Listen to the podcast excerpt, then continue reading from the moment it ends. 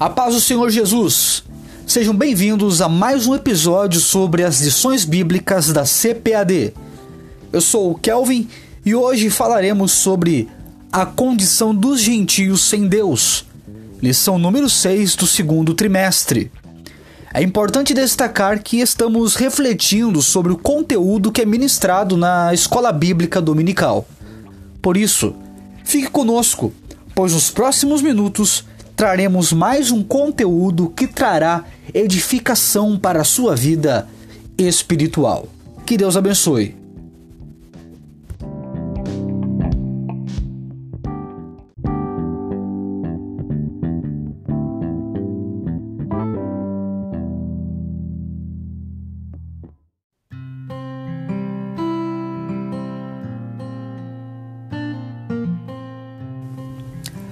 Uma vida sem a presença de Deus é marcada por uma realidade muito triste. O fato de não possuir a esperança da salvação pela graça e a condenação eminente nos leva à reflexão de que apenas Jesus Cristo e seu Evangelho podem trazer um novo destino. Quando estudamos a respeito dos gentios no estudo de hoje, entendemos que esses, que estão fora do contexto judaico, apresentam várias privações. De acordo com um comentarista deste trimestre, Douglas Batista, podemos identificar que os não-judeus, os não-judeus, eram incircuncisos. E vamos entender um conceito, vamos entender esse conceito daqui a pouco. Mas também podemos identificar cinco formas de privação que essas pessoas enfrentavam. Os gentios estavam sem Cristo, os gentios estavam separados de Israel, eles estavam alienados do pacto da promessa os gentios estavam sem esperança, os gentios estavam sem Deus. E ao longo deste podcast, nós vamos esclarecer esses pontos.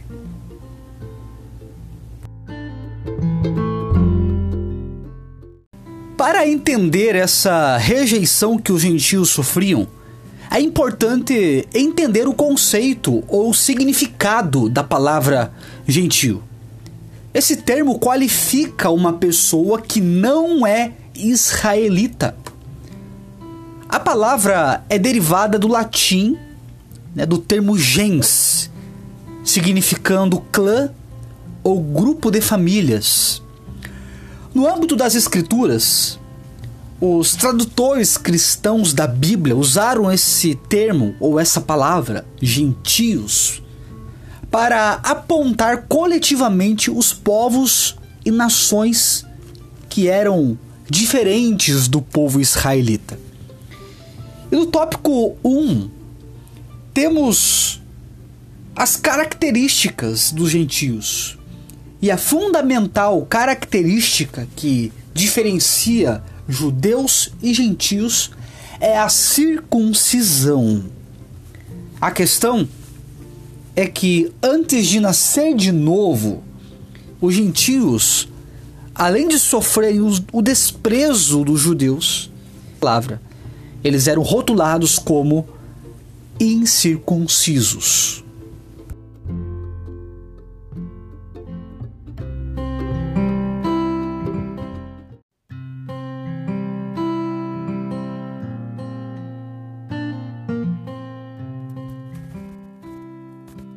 Vamos entender então o que é incircunciso.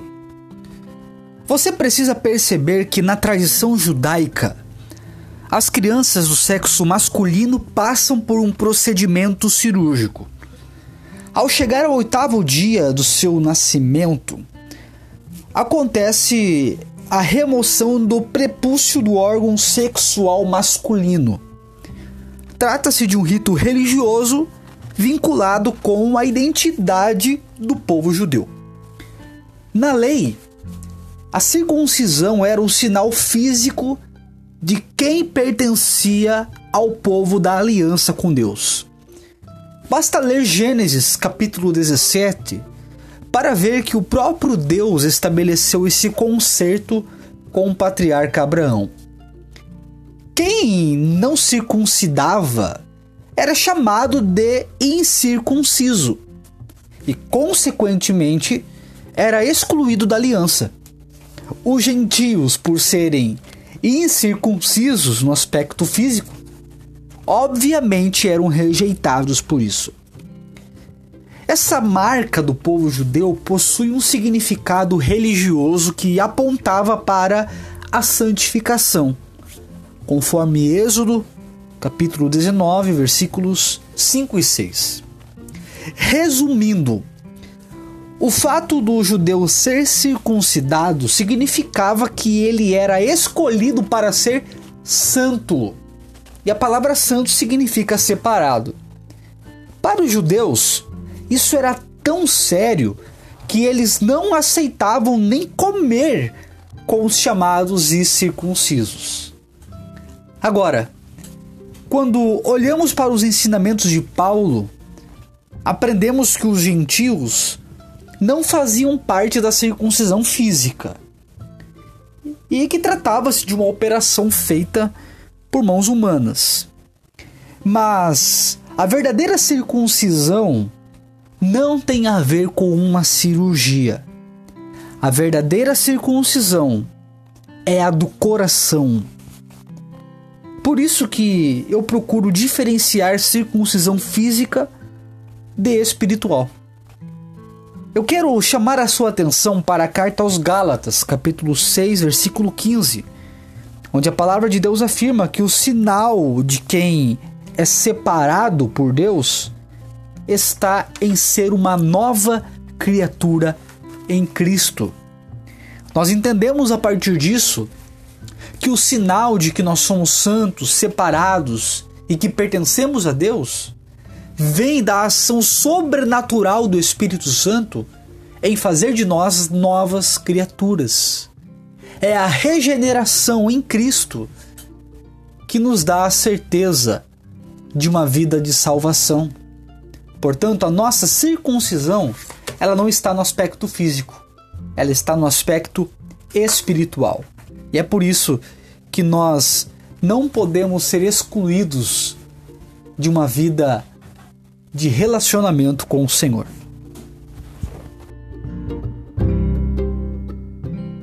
No Novo Testamento, a questão da circuncisão gerou muitos debates entre judeus e gentios. Por exemplo, em Atos capítulo 15, houveram tantos embates que aconteceu o primeiro concílio de Jerusalém. A conclusão do encontro foi com a direção do Espírito Santo, foi a de que nós somos a circuncisão. Ou seja, todos aqueles que servem verdadeiramente a Deus e que glorificam a Jesus através das suas vidas são circuncisão e por isso não podem ser excluídos da aliança com Deus.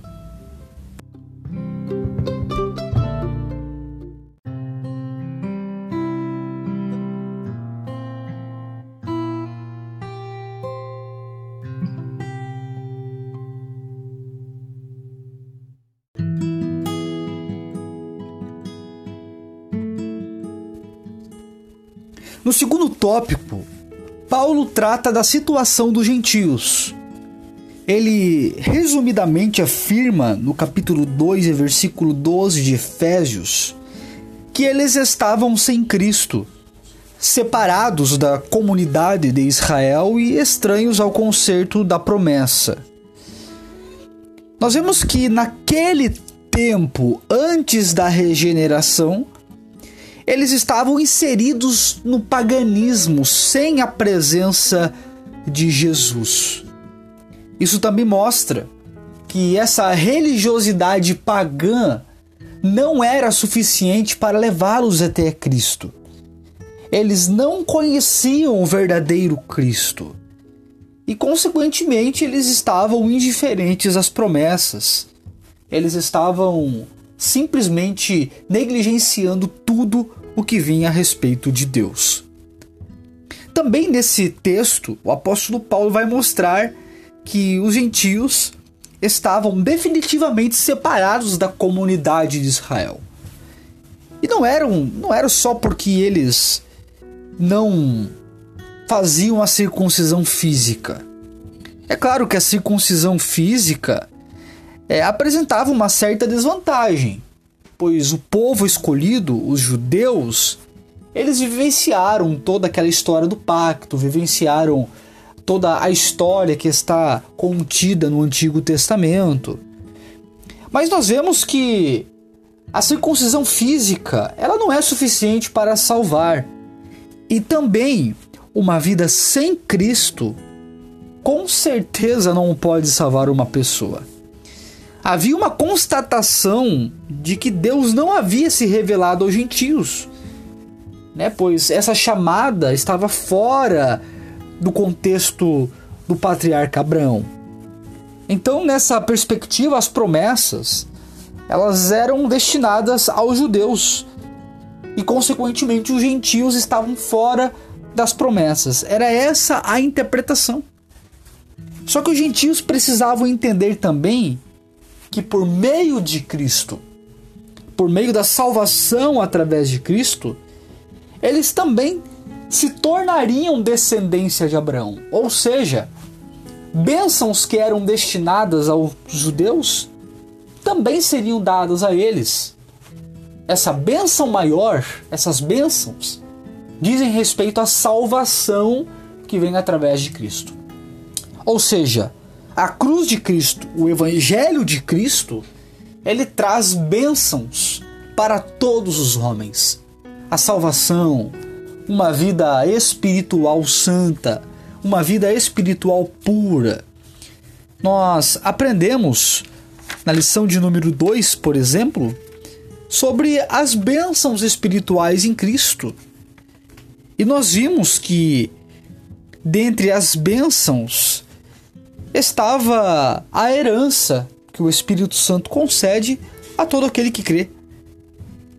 Essas bênçãos que o Espírito Santo concede a todos aqueles que creem não é restrita só aos judeus, mas como eu disse, a todos.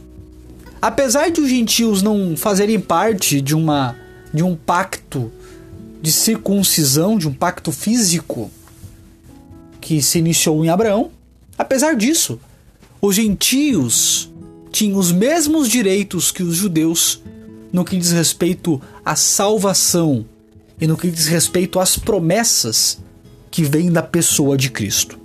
Portanto, a situação dos gentios era de separados da comunidade de Israel, mas que, através da graça, através do Senhor Jesus Cristo, eles poderiam ser um só povo, ambos vivendo com o mesmo propósito: glorificar a Deus e receber a salvação que vem da cruz.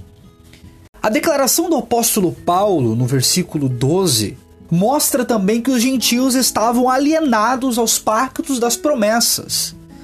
É por isso que no versículo 12 nós encontramos a seguinte declaração: estranhos aos concertos da promessa. Acontece que o fato de os gentios estarem fora da comunidade de Israel faziam deles alienados. Eles não tinham noção dos pactos que Deus havia estabelecido com o seu povo. Por exemplo, o pacto abraâmico, o pacto mosaico, o pacto davídico. Esses pactos apontavam para a promessa messiânica, a promessa a respeito de Cristo, do Salvador. Os gentios não tinham noção desses pactos. Mas agora que eles foram regenerados por Cristo, todas essas promessas a respeito de Cristo foi revelada a eles. Eles, por meio do sangue de Jesus, acabaram se tornando herdeiros dessas promessas junto com o povo escolhido. Isso é um motivo para glorificar a Deus, é um motivo que nos alegra. porque Cristo, pelo seu poder, nos revelou as incontáveis riquezas da sua graça e as suas promessas.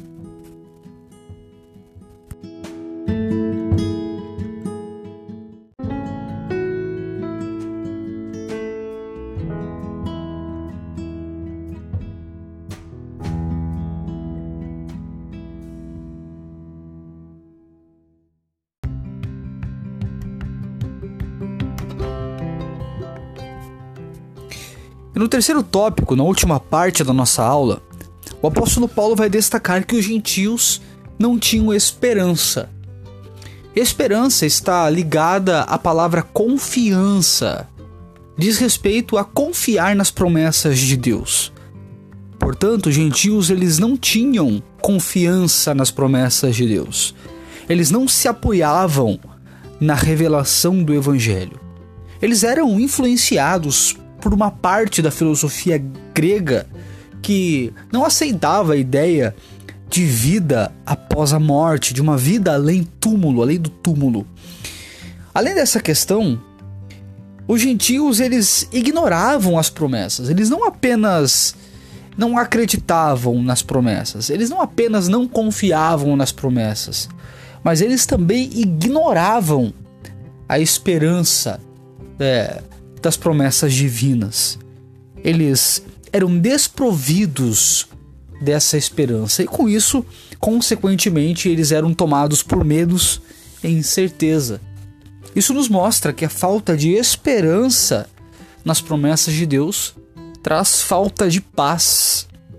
Mas além de o apóstolo Paulo destacar que eles não tinham esperança, eles também estavam sem Deus no mundo. É claro que os gentios eles, eles não eram é, contra a religião. E eles não eram desprovidos de fé, muito pelo contrário. Eles acreditavam em vários deuses, eram politeístas e idólatras, acreditavam em muitos deuses. Só que por causa do paganismo, eles estavam alienados de Deus. Eles não tinham contato, não tinham conhecimento do Deus de Israel e das promessas em Cristo. Eles tinham uma vida de falsa religiosidade, acreditando em entidades pagãs e por isso eles eram escravizados, eram mantidos nas trevas espirituais. Mas felizmente, Cristo mudou essa situação. Os desígnios eternos de Deus, as verdades do Evangelho vieram para mudar este quadro. Nós podemos concluir com tudo isso que os gentios estavam sem esperança, estavam sem Deus, eles estavam sem Cristo, estavam alienados, eles estavam completamente excluídos do povo de Deus. Mas a graça de Cristo trouxe uma nova vida, uma nova esperança, um novo caminho. Nós aprendemos com esta aula que, assim como os gentios que o apóstolo Paulo cita, nós também vivíamos totalmente fora dos planos de Deus. Nós também não tínhamos Cristo, nós também estávamos separados do povo de Deus, nós também não tínhamos conhecimento das promessas, nós também não tínhamos esperança.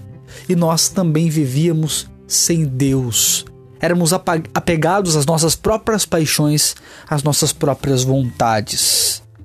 Mas Cristo nos incluiu na esperança da promessa e revelou a nós o verdadeiro Deus.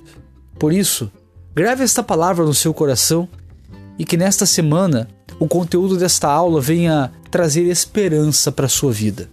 Que você jamais venha duvidar das promessas de Deus e que você jamais venha se afastar dessas imensuráveis verdades. Que Deus abençoe a sua vida em nome de Jesus. E obrigado.